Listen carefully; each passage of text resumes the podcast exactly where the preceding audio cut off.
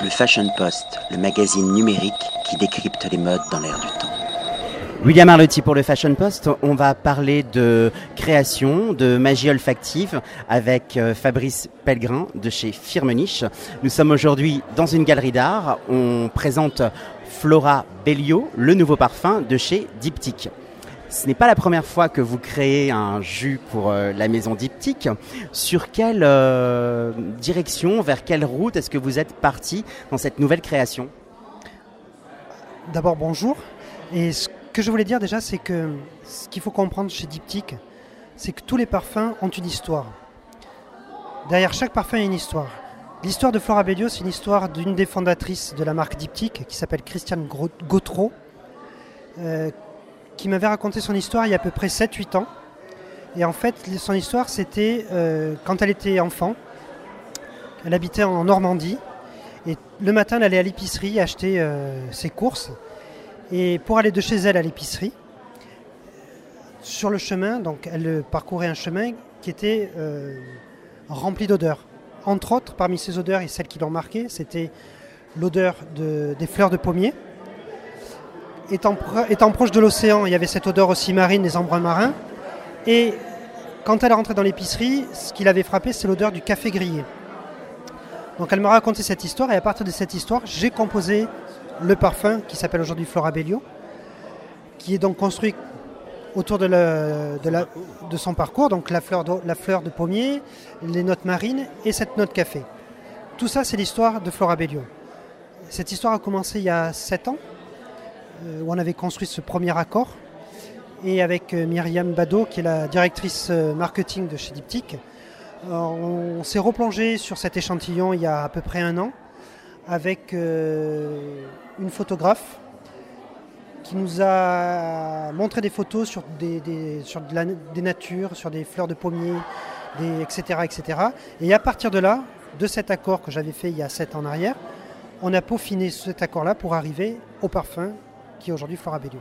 Donc il y a une projection dans le souvenir et une projection dans l'image, un peu comme si votre cerveau était un mood board géant qui catalysait euh, des émotions pour les retranscrire dans un parfum. C'est un peu ce que j'essaie de faire. À travers les, parfums, déjà ce qu'on essaie de véhiculer, la première chose qu'on essaie de véhiculer, c'est une émotion. C'est aussi un souvenir. C'est euh, du voyage, de l'évasion. C'est voilà.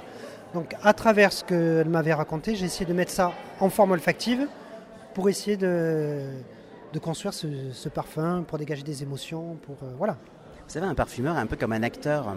Vous, ne jouez pas un rôle, mais un acteur qui, qui, prend justement un caractère doit être un peu comme une éponge. Est-ce que vous, quand vous créez un, un, parfum, vous puisez justement dans quelque chose de plus personnel, de plus intime, ou vous arrivez à faire twister euh, une facette? Tout à fait.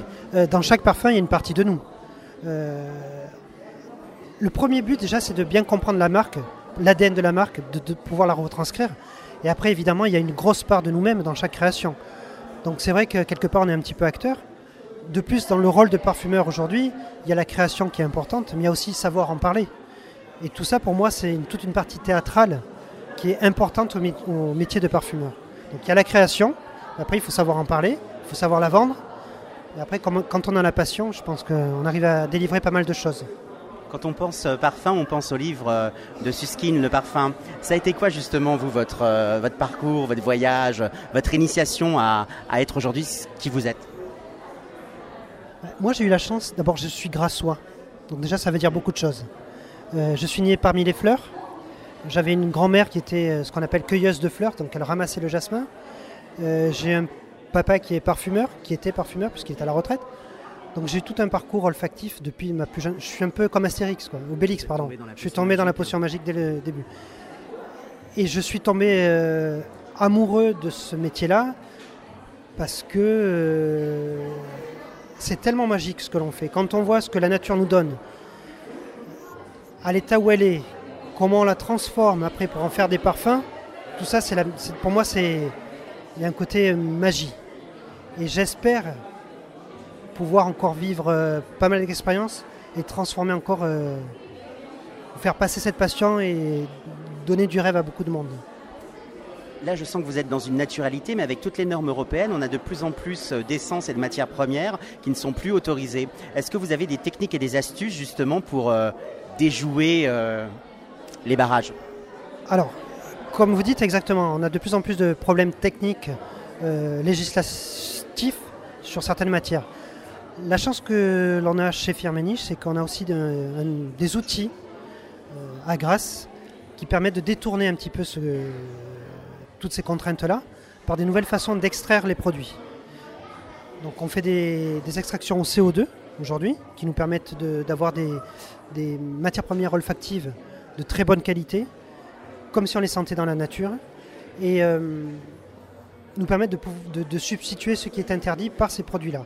Après on, a d'autres techniques d'extraction qui sont des techniques un peu hybrides, où on va mélanger le naturel avec la synthèse pour obtenir aussi le même rendu olfactif comme un naturel, où on va aller chercher à sublimer la nature à travers les produits de synthèse.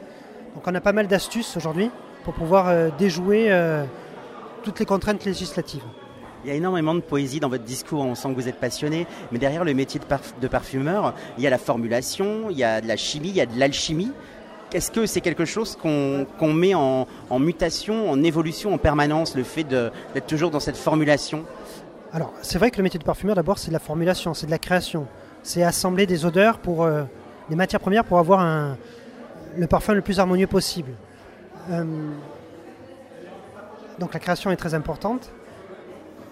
Et, le, justement le côté chimiste, est-ce que c'est quelque chose qu'on s'entraîne un peu comme un sportif en permanence pour, euh, En fait, moi je n'ai aucune formation de chimiste. C'est juste le cœur et la passion qui parlent. Je pense que le métier de parfumeur, c'est bien d'avoir une expérience de chimiste, mais après c'est la, la, passion qui parle, c'est l'implication qu'on met dans chaque produit. Donc pour moi, la partie chimie n'est pas forcément très importante. C'est comme un, musicien, je veux dire, un musicien, et le parfumeur, c'est pareil, un musicien, il a l'oreille. Avant de pouvoir écrire une symphonie, il faut qu'il passe par le solfège pour apprendre, pour pouvoir écrire une symphonie, la composer, etc. Le parfumeur, c'est pareil.